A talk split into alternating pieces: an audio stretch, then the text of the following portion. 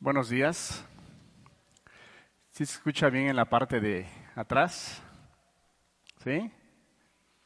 Qué bueno. Les digo para que no se me vayan a dormir porque empiezan los calores fuertes y es necesario que hagamos un esfuerzo, un esfuerzo de sujetar nuestro, nuestro cuerpo, nuestra carne. Si nos da un poquito de sueño, puede usted pedir un vaso de agua o levantarse para que pongamos atención a la palabra de Dios. Amén, hermanos. Hoy vamos a, tenemos, normalmente venimos con la secuencia de la predicación del Evangelio de Juan. Y eh, hoy el tema va a ser eh, distinto por las fechas por las cuales estamos viviendo por las fechas que están cercanas. Y hoy vamos a hablar acerca de la traición y el arresto del Señor Jesucristo. Si gusta, Sarita, por favor, pasármelo. Perdón, es que se me olvidó una herramienta.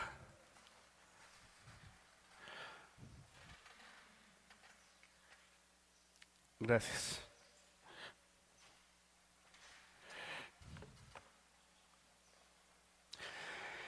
Entonces vamos a, a, tener este, el tema acerca de la, de la traición y el arresto del Señor Jesucristo. De verdad Dios, Dios me ayude a hablar estos temas tan importantes, tan importantes temas. Creo que toda la vida de nuestro Señor Jesucristo es sumamente importante cada, cada parte de su vida, de su ministerio, eran cumplimientos que la escritura lo había establecido, que los profetas habían hablado una y otra vez y estaba profetizado. Y en cada momento, en cada etapa de la vida de nuestro Señor Jesús, era un cumplimiento de lo que estaba establecido en la escritura. Y de verdad Dios me ayude hoy a poder transmitir lo que sucedió en aquel momento, en aquel momento tan, tan importante que inicia una etapa diferente en la vida de nuestro Señor Jesucristo, una, una vida de, una etapa diferente de su vida. Vemos su vida como un niño que dice la escritura que crecía en estatura, en sabiduría, en gracia. Y luego vemos cómo cuando Él empieza su ministerio, lleno de gracia, lleno de poder, con mucha autoridad, con mucho poder, con muchas palabras que hasta el día de hoy han hecho, eh, eh, han penetrado en lo más profundo de nuestro corazón y ha, ha hecho un cambio radical en nuestras vidas que al día de hoy muchos de los que estamos aquí presentes es la causa por la cual estamos aquí, por sus palabras, por su evangelio por lo que Él habló, por lo que Él enseñó y por lo que Él permitió y nos concedió creer en su nombre y en su evangelio y al día de hoy estamos aquí. Mas, sin embargo, el tema que vamos a tocar es un tema en el cual podemos ver, vamos a ver a un Jesús que pareciera que en, en la parte de, ese, de esa etapa de su vida que empezaría a vivir, pareciera verse a un Jesús débil, a un Jesús debilitado, pero no es así. No es así porque el reino de Dios no es como nuestros ojos terrenales o como los hombres lo alcanzan a mirar. El reino de Dios es totalmente diferente. Era necesario que Él muriera para que nosotros pudiéramos tener vida. Amén. Vamos a pedirle a Dios, Padre, gracias Gracias por este día, gracias por tu buena voluntad. Gracias porque nos permites estar aquí delante de ti. Hemos alabado tu nombre, hemos exaltado tu nombre. Ahora estamos frente a tu palabra, Señor.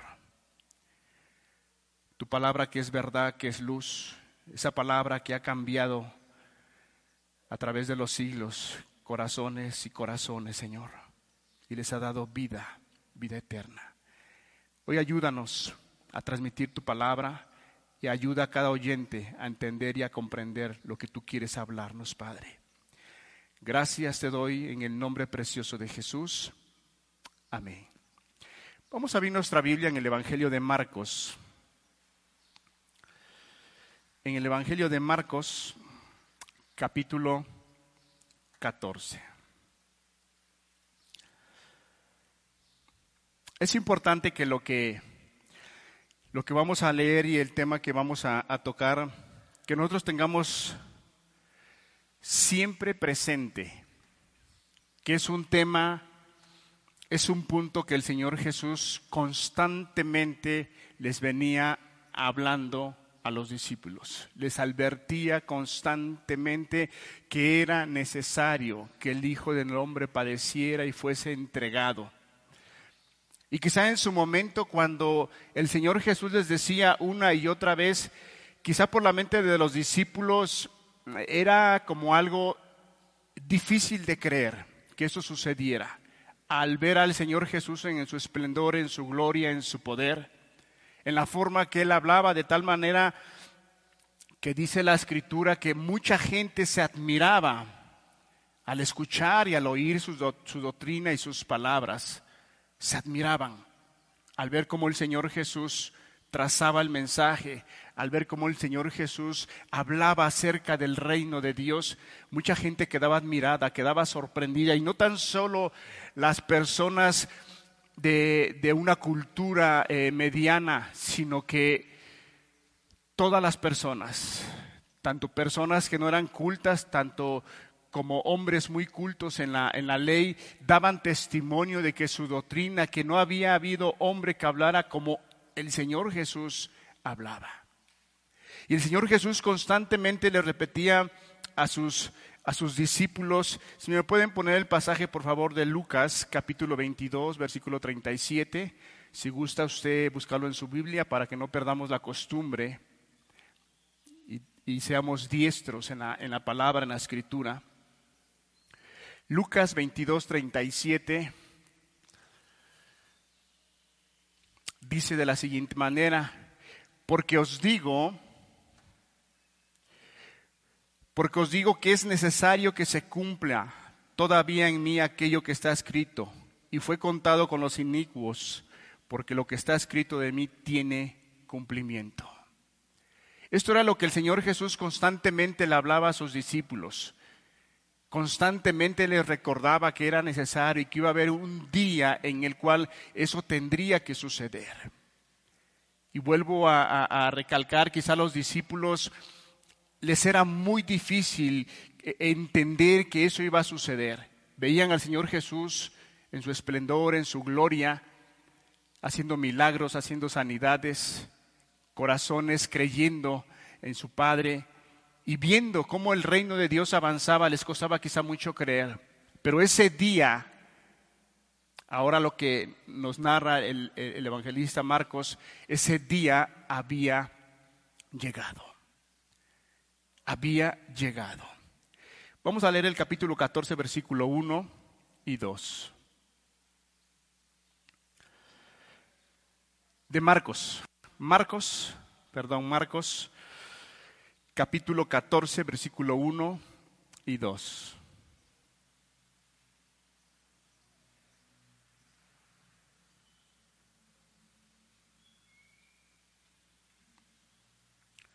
Dice de la siguiente manera, dos días después era la Pascua y la fiesta de los panes sin levadura, y buscaban los principales sacerdotes y los escribas cómo prenderle por engaño y matarle.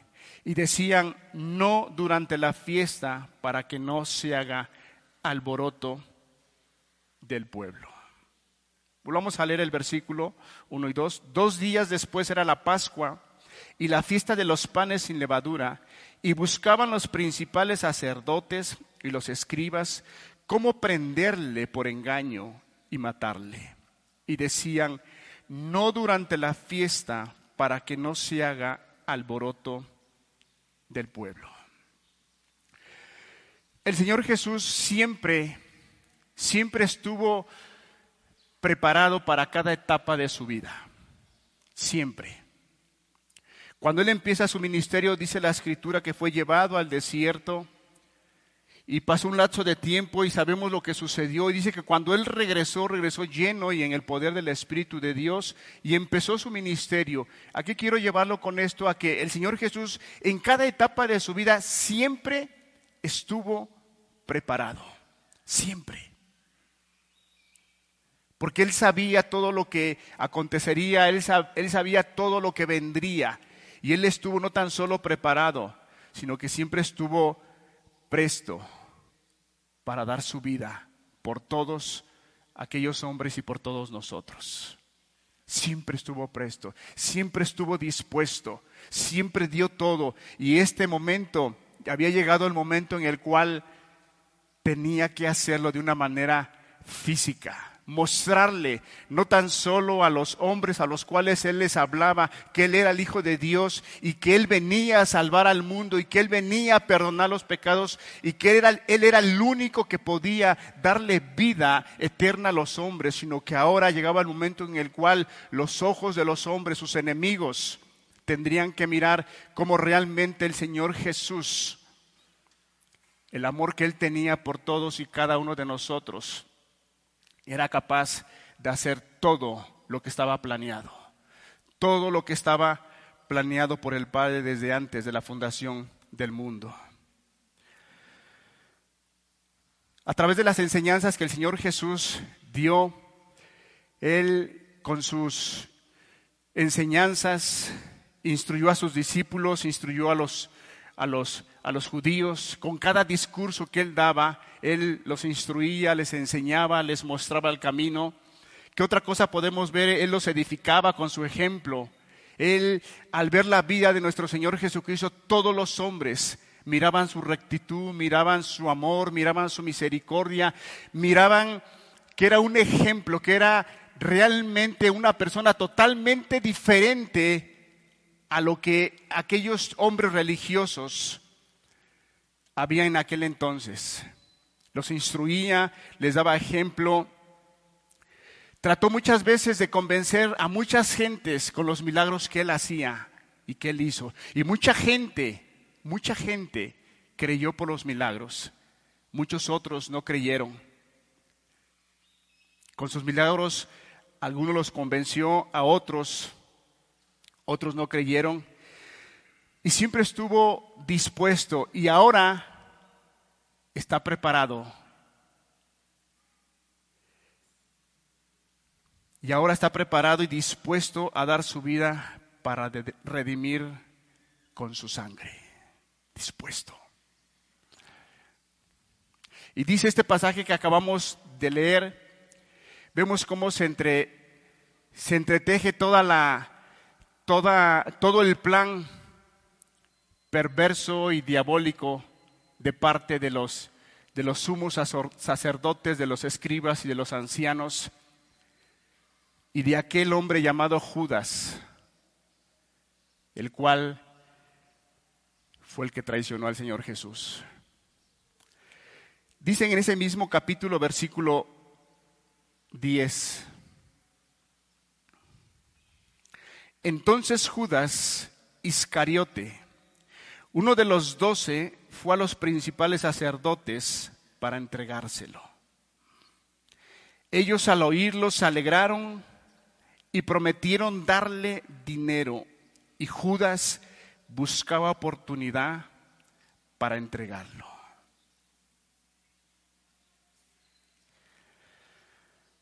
Era momento que el Señor Jesús empezara a enfrentar no tan solo a sus enemigos físicos, sino que también la palabra de Dios nos enseña, o Juan, eh, Lucas, perdón, el médico Lucas nos da luz, que desde ese momento enfrentaría a todos sus enemigos, hombres y aún las potestades de las tinieblas. En Lucas 22, 53, y vamos por favor. Lucas 22, 53.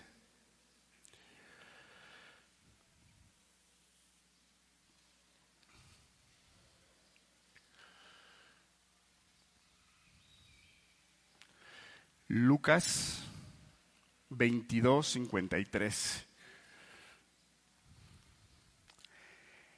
Habiendo estado con todos vosotros cada día en el templo, no extendisteis las manos contra mí, mas esta es vuestra hora y la potestad de las tinieblas. Había llegado el gran momento en el cual el Señor Jesús tenía que enfrentar a sus enemigos, no tan solo a los hombres físicos, sino que también Lucas nos dice que era el tiempo y era el momento en el cual era la hora también de las potestades de las tinieblas. No tan solo el mundo eh, eh, físico, que los hombres hablaban y hacían cosas perversas a escondidas, sino que también se desataría todo, todo el poder diabólico de parte del diablo y de las potestades para llevarlo a que Él no cumpliera el propósito para el cual Él fue enviado. Yo quisiera que ustedes estuvieran presentes ese momento. El Señor Jesús empezaba a vivir un momento sumamente complicado en su vida. Sumamente complicado. Porque en los, en los evangelios o, o, las enseñanzas de atrás que nos narran los evangelios, el Señor Jesús hablaba, predicaba, compartía y muchos no estaban de acuerdo. Muchos le decían, eh, está loco, muchos le decían, tiene demonio, muchos le decían muchas cosas porque no encajaba el mensaje de él en la vida de ellos. Pero solamente ahí se quedaban. Pero en este momento ya ellos estaban dispuestos. Ellos ya habían acordado que le tenían que dar muerte. Muerte. Antes eran quizá palabrerías porque dice la palabra que procuraban matarle. Procuraban matarle, procuraban matarle. Pero no había llegado el momento. Pero aquí ya había llegado el momento. Era tiempo, era momento de enfrentar todo lo que se oponía a la salvación, a la redención de tu alma y mi alma. Y vemos a un Jesús dispuesto, siempre con un carácter de valentía, siempre con un carácter de amor, con un carácter de misericordia, con un carácter de todos los atributos que podamos ver en la vida de nuestro Señor Jesús, siempre por amor y misericordia, para llegar hasta la cruz y usted y yo pudiéramos tener vida eterna. Vida eterna.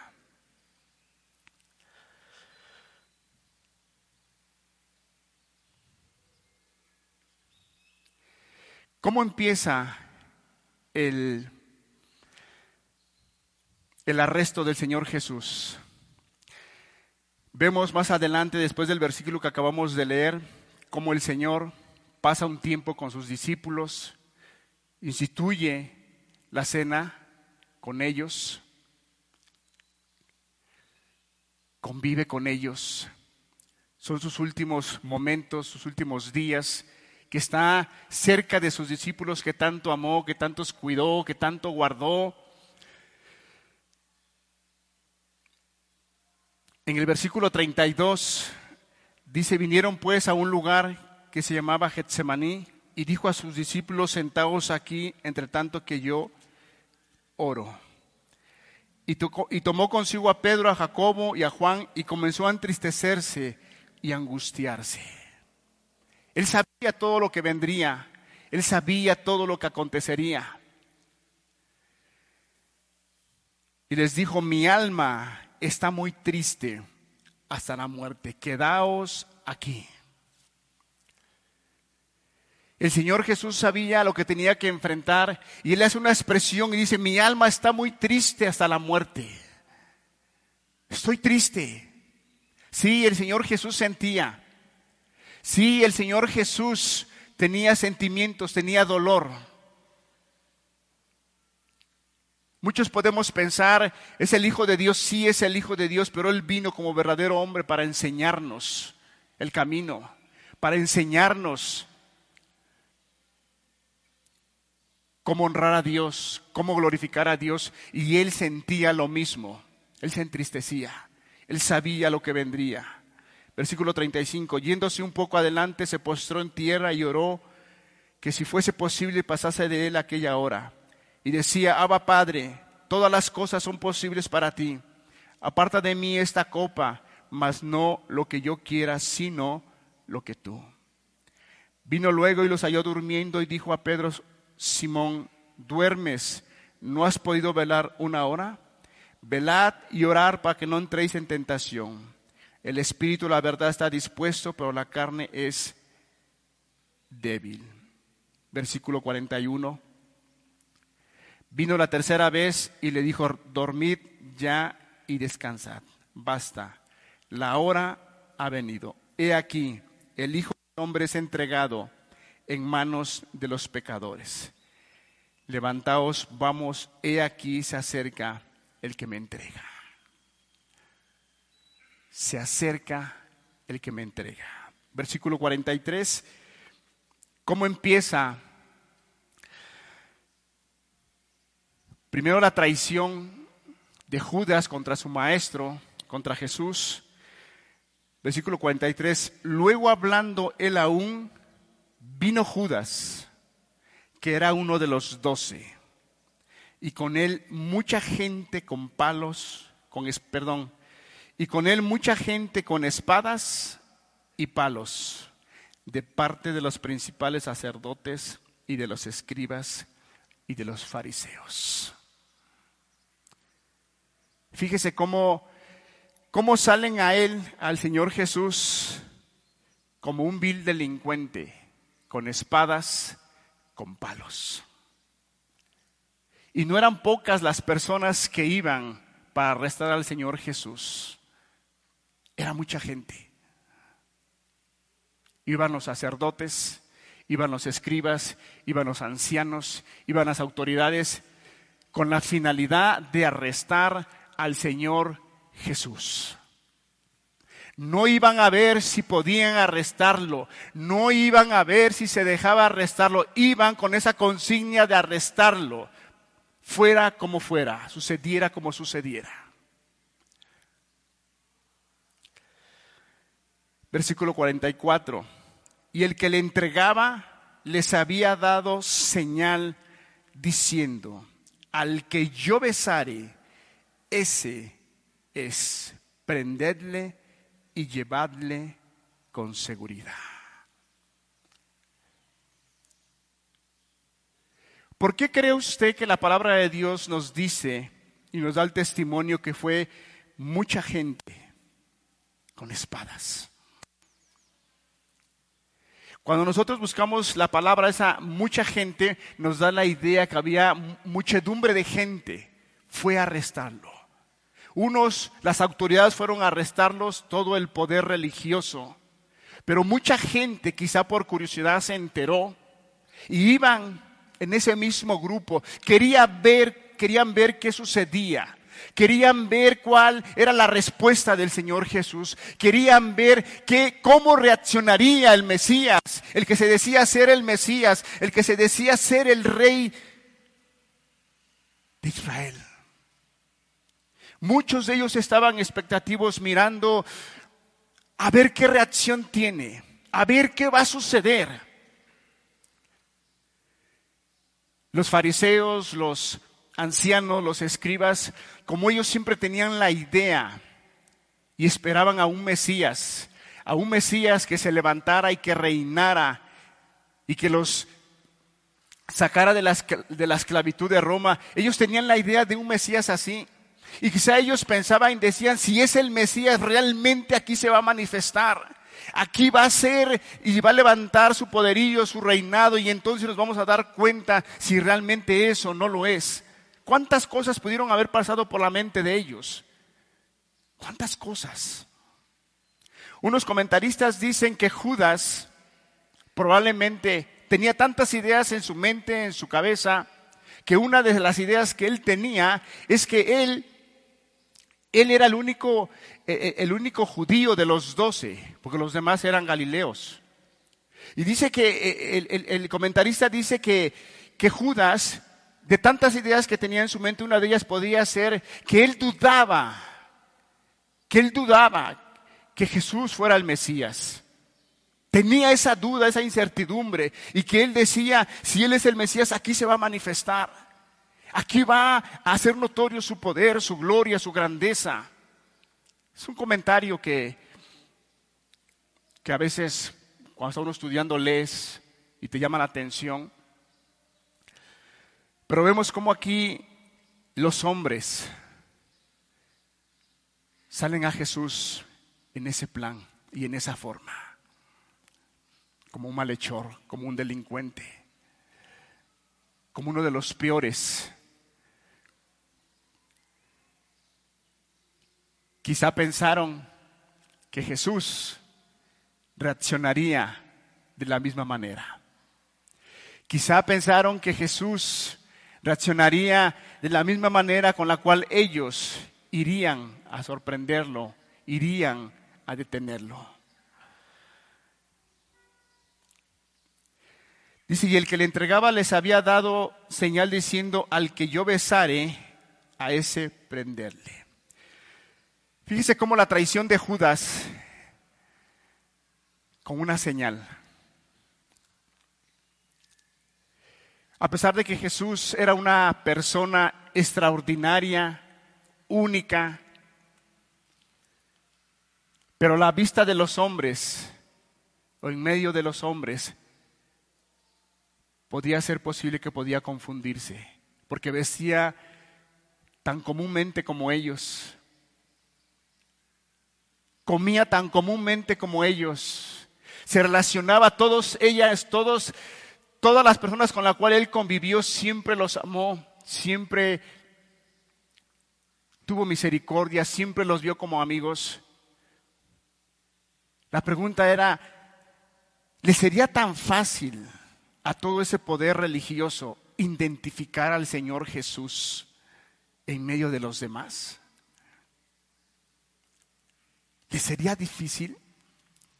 ¿Por qué fue necesario que Judas el traidor les diera una señal para que lo identificaran y lo aprendieran y se lo llevasen y lo aseguraran.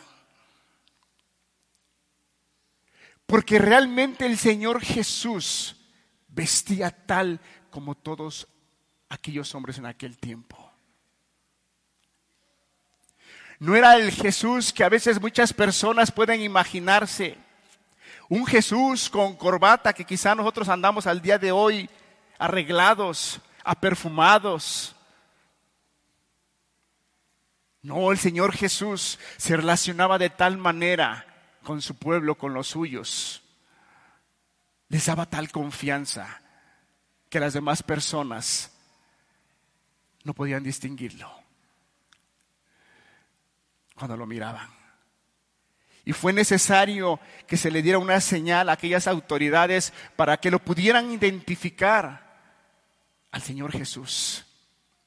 Y cuando dice aquí la palabra que, con un beso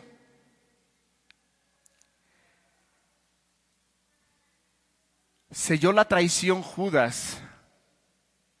La palabra en hebreo es catafileo y, y se traduce que es, es un beso con el cual se, identifican dos grandes personajes, muy amigos, muy íntimos, mucho compañerismo mucha unidad, mucha confianza.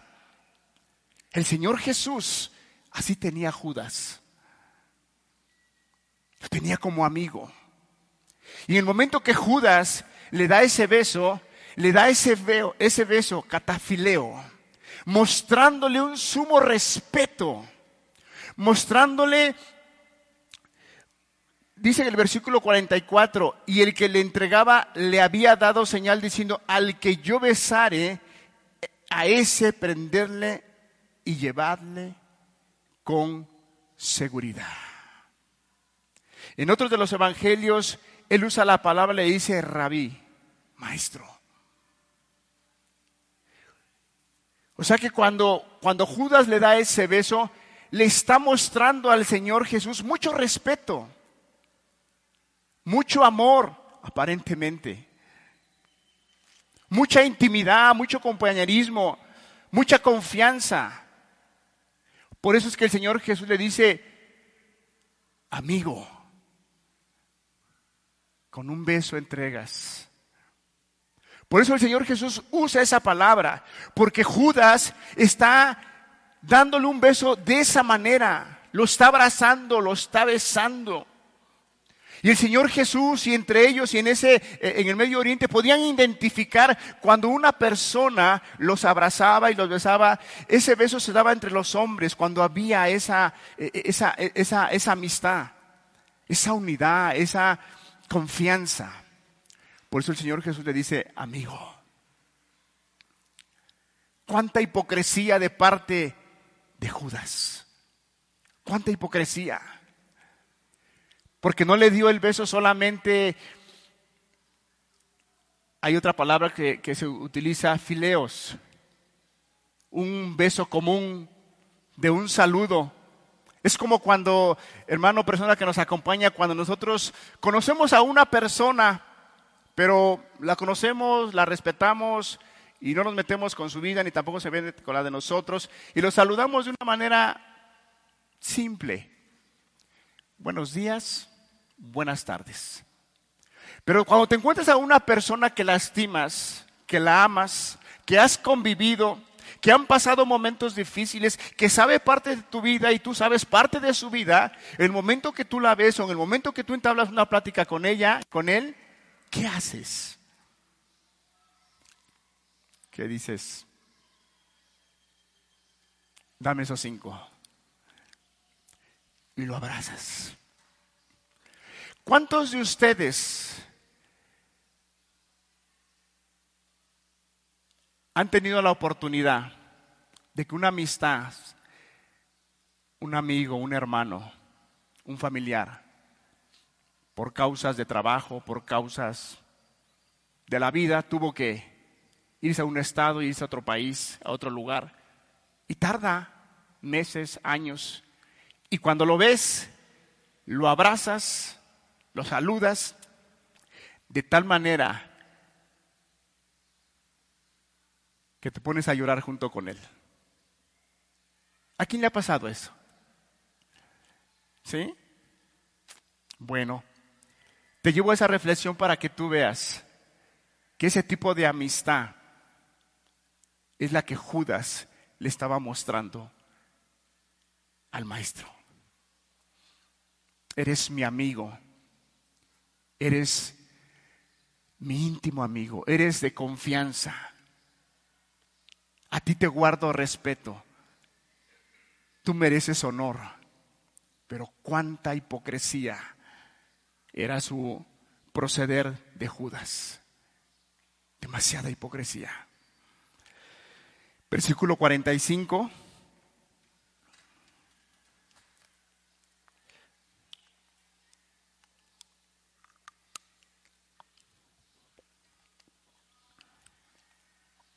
Y cuando vino se acercó luego a él y le dijo, maestro, y le besó.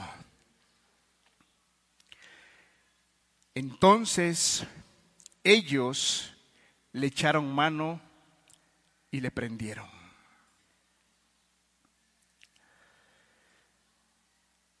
Pero uno de los que estaban allí, sacando la espada, hirió al siervo del sumo sacerdote cortándole la oreja. Pero uno de los que estaba allí, ¿quién era hermanos? ¿Quién? Pedro. Pedro con un carácter atrevido. Pedro que días antes había dicho que él ¿Estaría qué dispuesto a dar su vida por el Señor Jesús? Estaba dispuesto a dar su vida por el Señor Jesús. Y se presenta ese momento en el cual Pedro seguramente se le vino a la mente. Y quizá Pedro dijo, este es el momento de demostrarle a mi Señor, a mi Jesús, que estoy dispuesto a darle la vida por él. ¿Cuántas cosas por la mente de Pedro pudieron haber pasado? Al momento que dice que, el momento que Judas le dio el beso, y cuando le echaron mano y le prendieron. Imagínate la escena, ¿cómo, cómo crees que lo hayan aprendido? ¿De una manera amable? ¿De una manera tranquila, serenos? Que debió haber sido la forma, porque el Señor Jesús no se resistió. El Señor Jesús no se opuso. El Señor no, no, no, no, dijo, no, ¿por qué me vas a llevar? No. El Señor Jesús dispuesto, dispuesto a padecer, dispuesto a mostrarle no tan solo a los fariseos, no tan solo a los escribas y a los ancianos, sino a sus discípulos y a toda la gente que estaba mirándolo, que él estaba dispuesto no tan solo a predicar el Evangelio, no tan solo a hacer señales, sino también estaba dispuesto a dar su vida por todos y cada uno de nosotros. Pero vemos a un Pedro al ver que lo aprendieron, yo no creo que al Señor Jesús lo hayan aprendido de una manera amable. No, si era el momento, el momento que durante tres años los fariseos, los sumos sacerdotes, los ancianos, eh, siempre ha sido su deseo matarlo, desacreditarlo, humillarlo, que la gente viera que Él no es el Mesías, que la gente viera que Él no es el Hijo de Dios, que la gente se diera cuenta que las enseñanzas de Él no eran las correctas. Era el momento en el cual ellos estaban esperando durante mucho tiempo. Entonces cuando aprendieron al Señor Jesús, no fue de una manera tranquila. No fue de una manera tranquila, porque en el versículo 44 dice, prendedle y llevadle con seguridad. Asegúrenlo bien.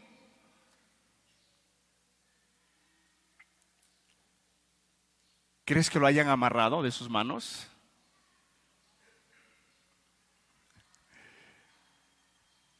Si para ellos era un delincuente, para ellos era un hombre muy peligroso, para ellos era un hombre peor que Barrabás.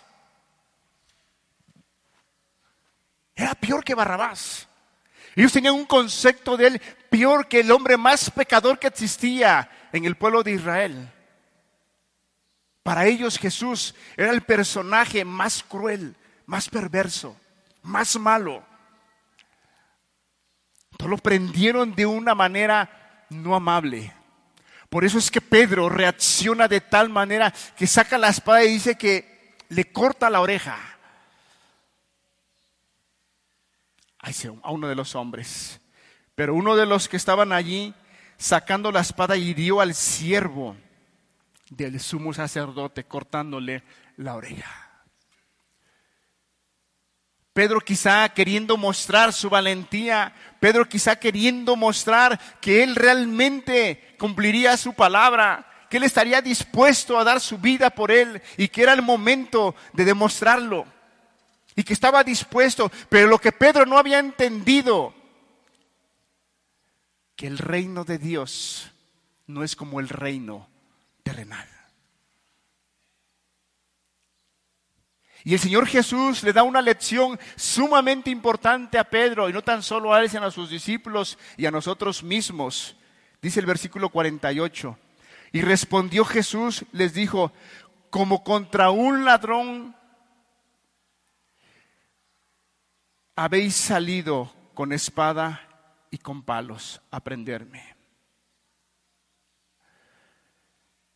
Y respondió Jesús y le dijo, como contra un ladrón habéis sido, habéis salido con espada y con palos para prenderme. El Señor Jesús afirma y reitera que lo tenían como un ladrón. Pero quisiera yo detenerme un poquito todavía en la vida y en el acontecimiento de Pedro. En los otros evangelios la palabra nos narra que el Señor Jesús le da una enseñanza a Pedro y le dice que guarde su espada. Que guarde su espada. Y el Señor Jesús sana al siervo del sumo sacerdote. Le da la sanidad de la oreja. Y el Señor Jesús le da una enseñanza que así no es en el reino de los cielos. Que al reino al cual Él los lo ha invitado no es un reino en el cual los corazones van a ser sometidos, donde los corazones van a ser sometidos como los reinados de este mundo, que los reyes someten al pueblo. Y los hombres lo respetan y acatan las instrucciones no porque de verdad los amen, sino por temor. Entonces el Señor Jesús lo que le estaba diciendo a Pedro, Pedro, así no es en mi reino. Mi reino es distinto, mi reino es diferente. Mi reino es contrario al pensamiento de este mundo. Mi reino consiste en servir,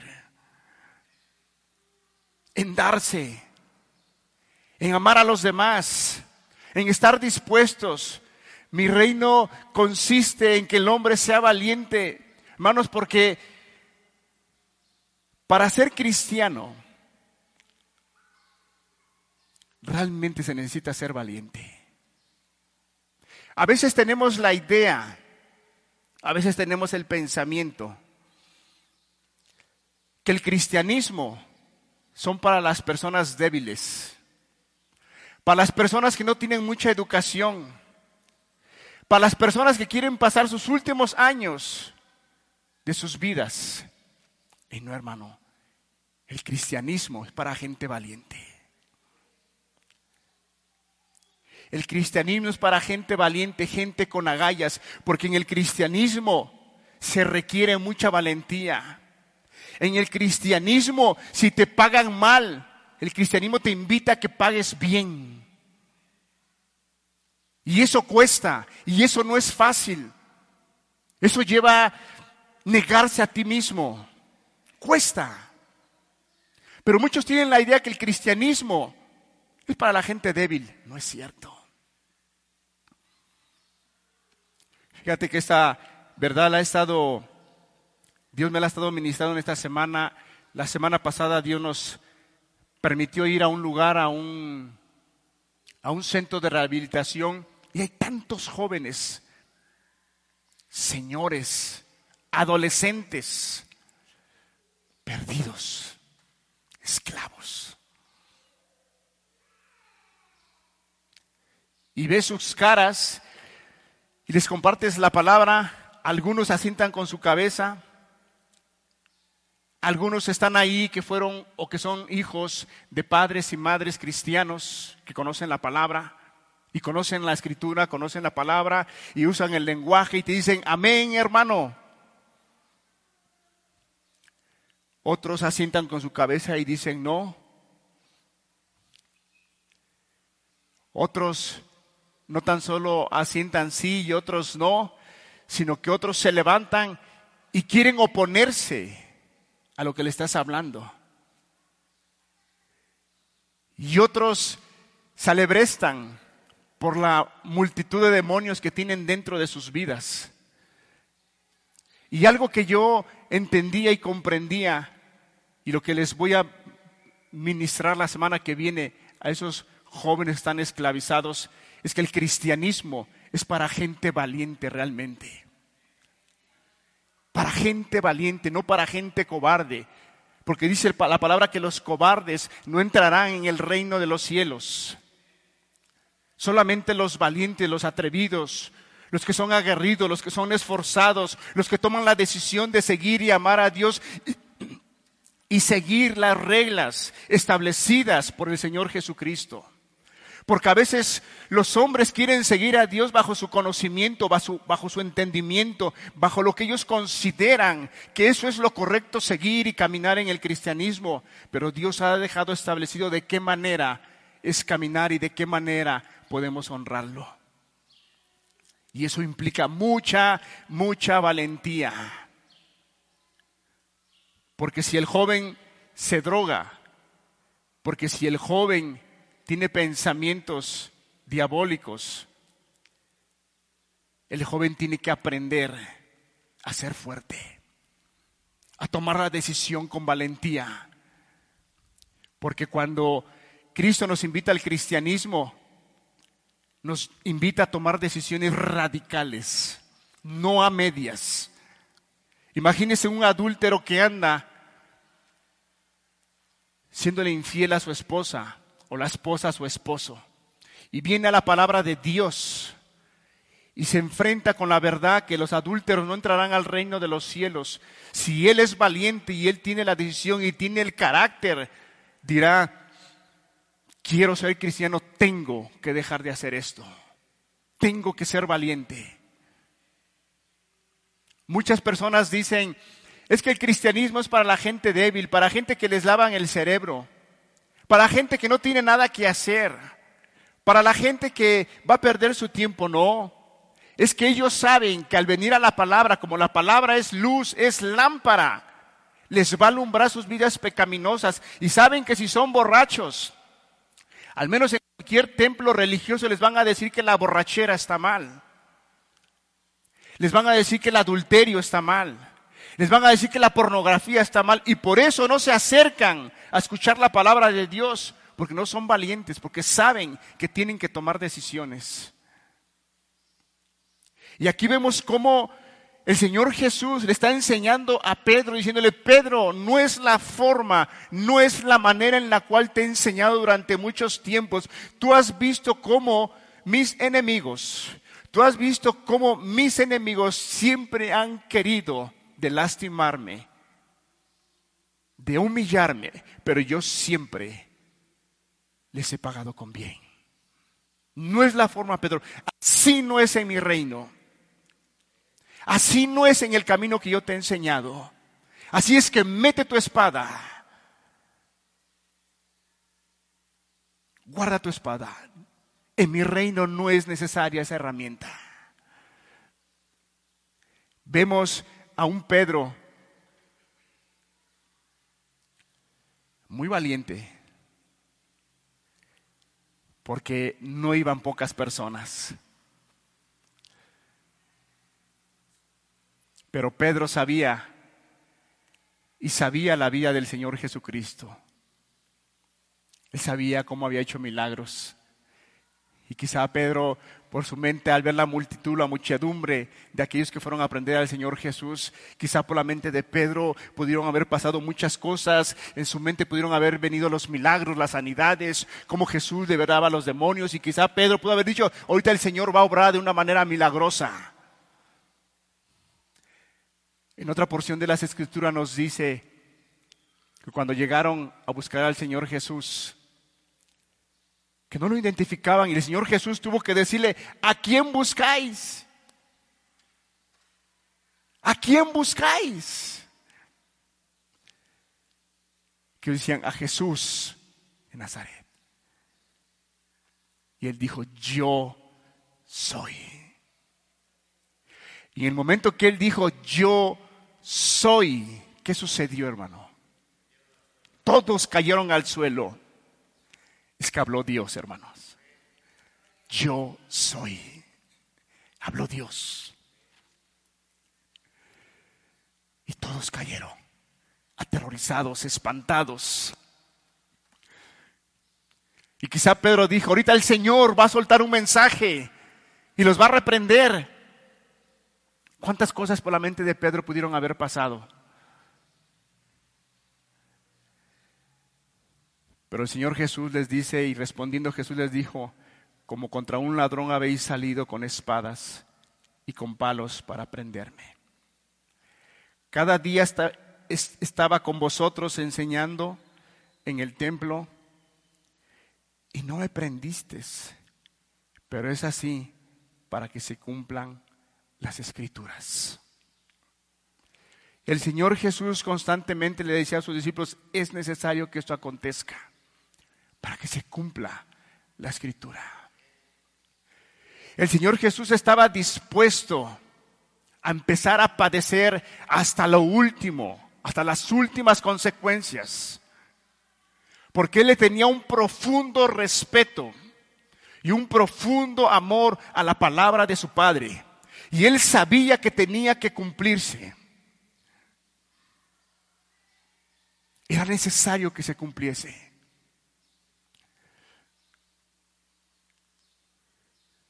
Empezamos a ver cómo Judas traiciona a Jesús. Y una traición. Podemos, podemos mirar o conocer la traición de, a lo mejor de un amigo, con alguien que hiciste algún negocio y te defraudó, te traicionó. Una infidelidad en un matrimonio quizá, se traicionaron uno al otro. Pero esta traición, hermanos, fue única. Fue única. Aquel que fue perfecto, que es perfecto, aquel que les demostró ser bueno, aquel que les demostró ser misericordioso, aquel que les mostró y les dio su amor, aquel que los cuidaba, aquel que los protegía. Judas se atrevió a traicionar al Señor Jesús. ¿Cómo se habrá sentido el Señor Jesús? ¿Cómo? Hay un salmo, recuerdo, ahorita me viene a la mente, que decía, si me hubiesen atacado, ofendido, lastimado mis enemigos, quizá habría yo respondido. Lo dijo David, pero fue mi amigo. Su amigo de Jesús lo traicionó. Y mira que Judas, Judas no era una persona que no estaba caminando con Dios, caminaba con el Señor Jesús, tenía el testimonio había creído en el Señor Jesús.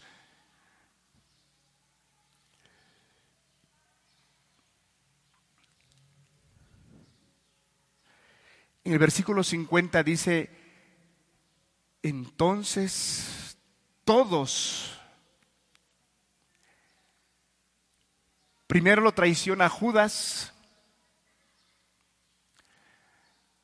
y ahí ya le dolió al Señor Jesús, que era de carne. Pero después que es aprendido, dice el versículo 50, entonces todos, todos, su equipo, sus amigos, los de confianza, los que convivía con él, los que hablaban juntos, los que platicaban acerca del Padre, los que platicaban acerca del reino, los que se reunían día tras día para planear la trayectoria, cómo iban a predicar y cómo iban a compartir el Evangelio. Sus amigos. Entonces todos los discípulos, dejándole, huyeron. ¿Cómo se quedó el Señor Jesús? Solo.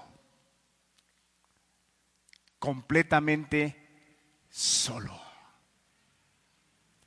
En las manos de un traidor llamado Judas. En las manos de una multitud enardecía por quererle darle muerte. Por quererlo matar por quererlo destruir, por quererlo humillar. Entonces todos los discípulos dejándole huyeron. En el versículo 51 dice, pero cierto joven les guía, cubierto el cuerpo con una sábana, y le prendieron mas él, dejando la sábana, huyó desnudo.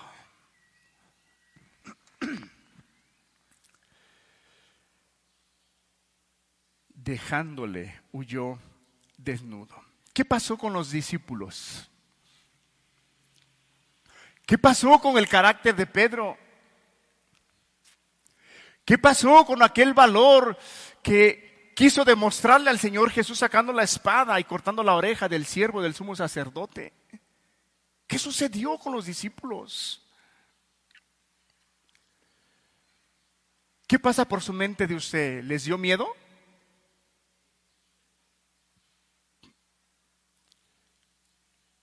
¿Perdieron su fe? Dijeron, aquí se terminó todo. El maestro, el Mesías, el que hacía milagros, el que hacía sanidades, el que hacía prodigios, el que hablaba con tal autoridad, ha sido aprendido. Y él no dijo nada. Él se dejó arrestar. Él se dejó que lo aprendieran. No dijo nada. ¿Cuántas cosas pudieron haber pasado por la mente de los discípulos?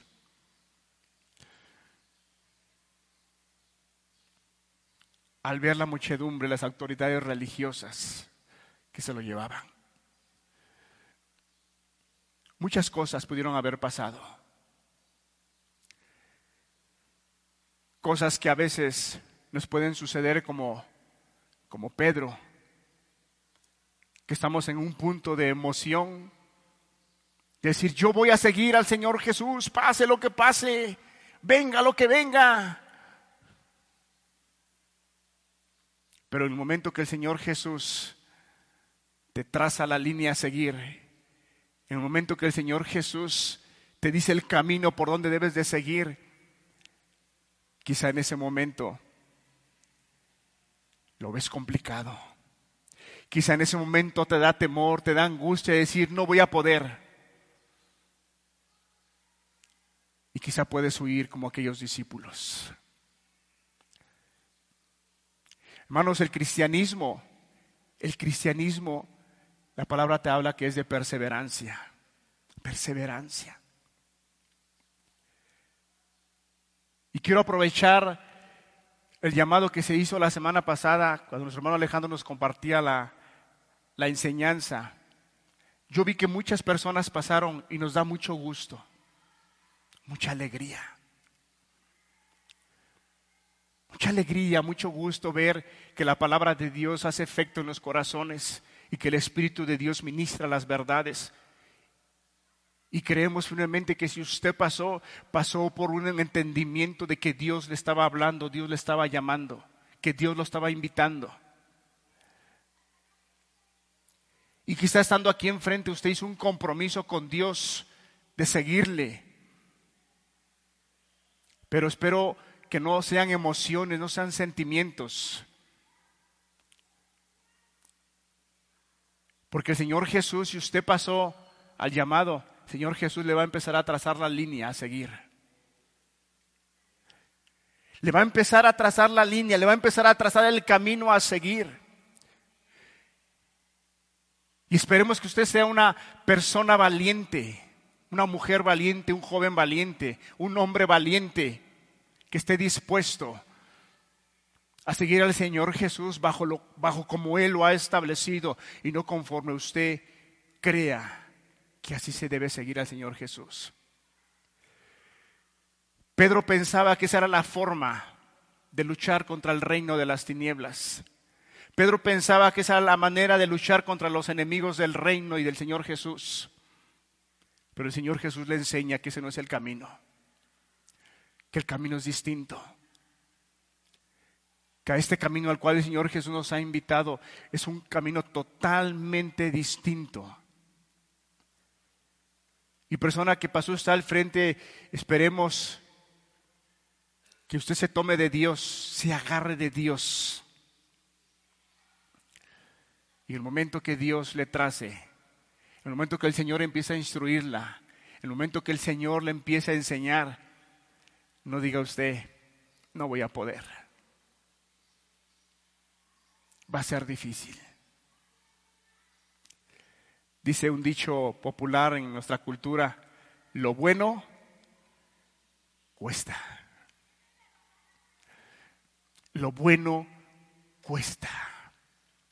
Y por eso la palabra de Dios nos enseña constantemente que nos esforcemos, que seamos valientes, que el reino de los cielos sufre violencia y solamente los valientes lo arrebatan. Las personas que pasaron la semana pasada acá te hablan de un carácter de valentía. Fueron personas que estando a un lado, las personas quizá viendo que iban a pasar, fueron valientes, no les importó. Pero si hubo personas que se quedaron, que Dios los estaba llamando y te quedaste sentado en tu silla, tienes un problema. Quizá no te hayas dado cuenta, pero quizá tienes el pecado de cobardía. Porque si Dios te estaba hablando y te quedaste sentado y Dios te estaba hablando y no pasases, y pretextos puede haber muchos, pero sea Dios veraz y todo hombre mentiroso. Sea Dios veraz y todo hombre mentiroso. El reino de los cielos es distinto al reino de este mundo. Y el Señor Jesús, vemos aquí como Él, Él se entrega. Él se entrega totalmente, no se opone, porque está dispuesto, está dispuesto a dar su vida. Él en un pasaje de la escritura dijo, a mí nadie me la quita, yo la pongo. Yo de mi propia voluntad he decidido ponerla. ¿Por qué razón? ¿Por qué causa? Por la vida de usted y por la vida mía. La pregunta aquí, vemos a un Judas, de una manera actuó perversamente. Dice que él, si leemos en el 14, en el versículo 10, entonces Judas Iscariote, uno de los doce, fue a los principales sacerdotes para entregárselo. Ellos al oírlo se alegraron. Imagínate, se alegraron.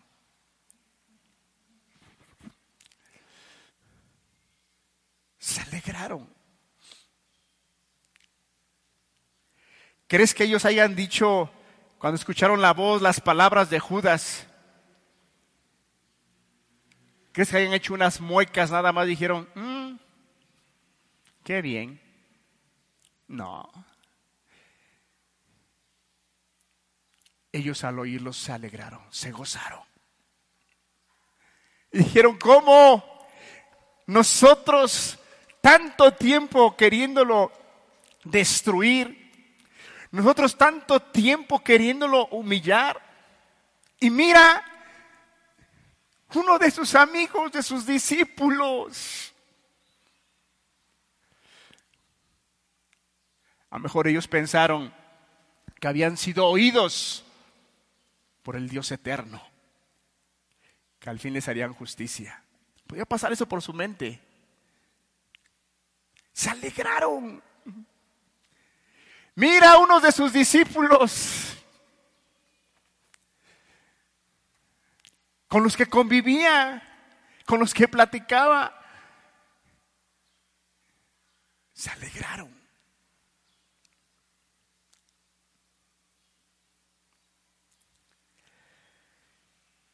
y prometieron darle dinero y Judas buscaba oportunidad para entregarle. Vemos la traición y el arresto del Señor Jesucristo.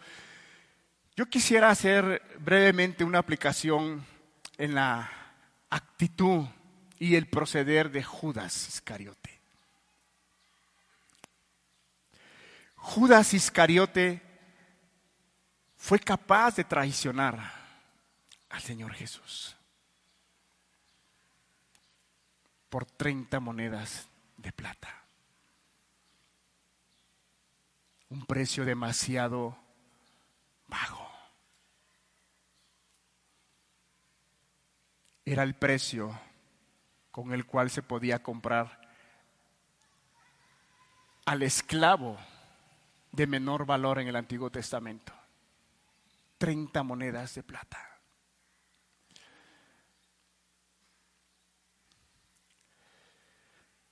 Judas no tuvo piedad. Judas no tuvo consideración.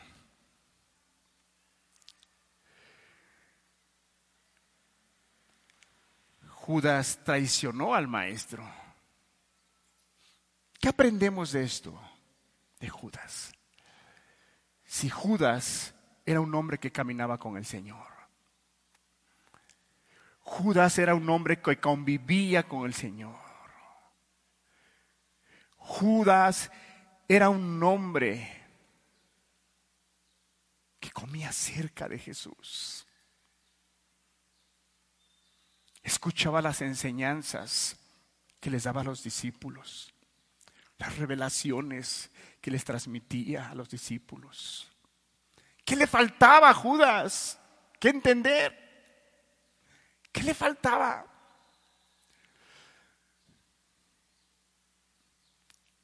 Pero su perverso corazón lo llevó a actuar así. ¿Qué aprendemos de Judas? ¿Qué aprendemos?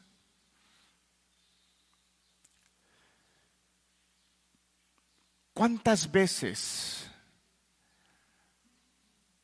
has actuado como Judas? ¿Cuántas veces? Nos escandalizamos y decimos, Judas, el traicionero, el vil pecador, cruel,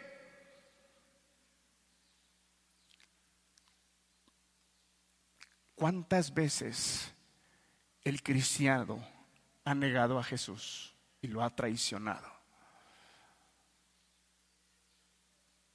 Como Judas.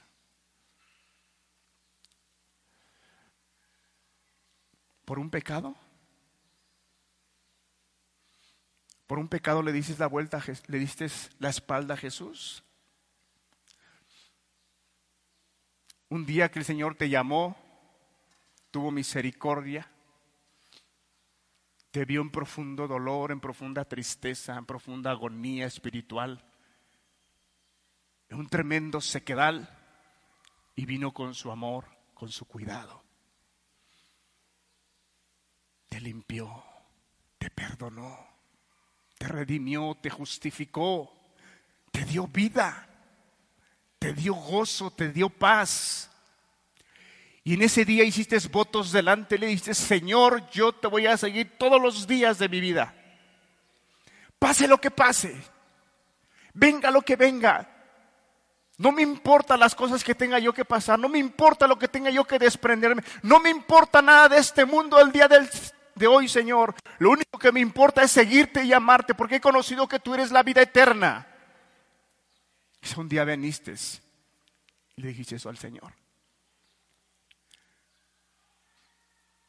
que hace un tiempo caminaste y lo amaste con fervor y estuviste dispuesto a dar tu vida por Él, como Pedro. Pero cuando llegó el momento, cuando llegó la tentación, cuando el mundo te ofreció el pecado, cuando estabas angustiado y, lejos de que confiaras en Dios, confiaste en las cosas terrenales y mundanas y caíste en el pecado. Lo traicionaste. Porque un día le dijiste que lo amarías todos los días. ¿De qué otra manera podemos traicionar al Señor Jesús? ¿De qué otra manera? Cuando somos indiferentes a lo que Dios nos ha estado hablando, Dios nos ha estado enseñando. Cuando tienes el testimonio del Espíritu en tu vida, que un día Dios te dio el testimonio, el testimonio con su Espíritu de que eres hijo, eres hija de Dios. y tuviste la certeza y tuviste la confianza y pudiste experimentar lo que es la gracia. Pero por vivir egoístamente, por estar buscando lo tuyo propio, al día de hoy, quizá tú has puesto parámetros y has puesto seguimientos al cómo debes de seguir a Dios. Y yo voy a seguir a Dios de esta manera. Ay, yo voy a seguir a Dios de esta manera. Porque yo creo, cuando el Señor Jesús dio todo por cada uno de nosotros. Él estuvo dispuesto a desprenderse de sí mismo.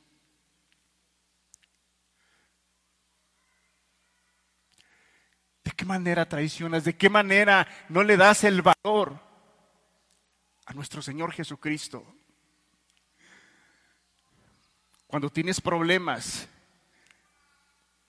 para estar asistiendo a las reuniones discipulado de iglesia,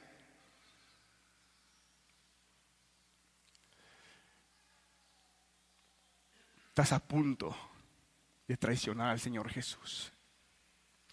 Porque tu corazón se empezará a enfriar. Porque Jesús y su palabra no se equivoca. Cuando Él dice que no tan solo de pan el hombre vivirá, sino de que toda la palabra que salga de su boca. Y cuando tú no te alimentas de Cristo, el que habla verdad, tu corazón está a punto de traicionar a Jesús.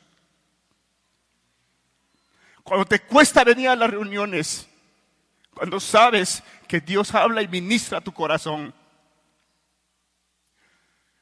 Pero se levanta el hombre viejo en tu corazón y quieres ser más sabio que Jesús de Nazaret. Y piensas y crees que ahora tus palabras tienen más peso que lo que dice la escritura. Y ahora consideras cuando un día veniste delante del Señor Jesús y le dijiste que lo amarías todos los días, pase lo que pase, que tu trabajo no te iba a ser un pretexto. Al día de hoy, quizá pones muchos pretextos. Es que no puedo. Es que no me da tiempo. Es que entiéndame, hermano. Hermano, dile eso al Señor Jesús.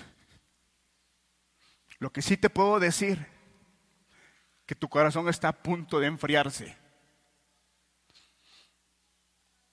A punto de enfriarse. Y entonces caerás en el punto que cayó Judas. Lo traicionarás con un pecado.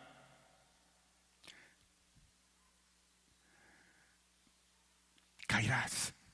Porque Dios no se equivoca.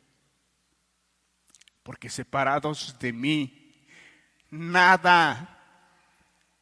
Entendamos eso, hermano, nada. Podemos hacer nada. Y lo que hagas separado de Él, lo harás en tu fuerza. Y la palabra de Dios dice que no es con, con fuerza ni con espada, es con su Santo Espíritu glorioso. Lo que tú hagas separado de Él es obra tuya es esfuerzo tuyo, es sabiduría tuya, es entendimiento tuyo. Y el entendimiento y la sabiduría del hombre natural es perversa. Por eso dice la palabra, no se alabe el rico en su riqueza, ni el valiente en su valentía. Si en algo se ha de alabar, es en entender y conocer que Él es Dios ¿Qué vamos a hacer ante este ejemplo que nos enseña la escritura de Judas? Porque podemos ver a un Judas muy malo, muy perverso.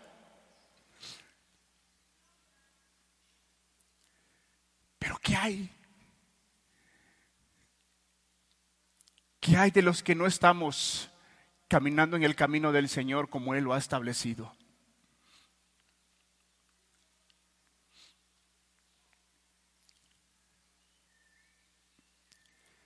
Qué manera has traicionado al Señor Jesús? ¿Con una mentira? Hermano, es que es una mentira piadosa. es que era necesario. No, hermano. Dios nos ayude a tener temor y que nuestra vida no se parezca a Judas, sino nuestra vida se parezca a la vida de un hijo de Dios que ha sido redimido, perdonado, lleno de su gracia. Vamos a cerrar nuestros ojos.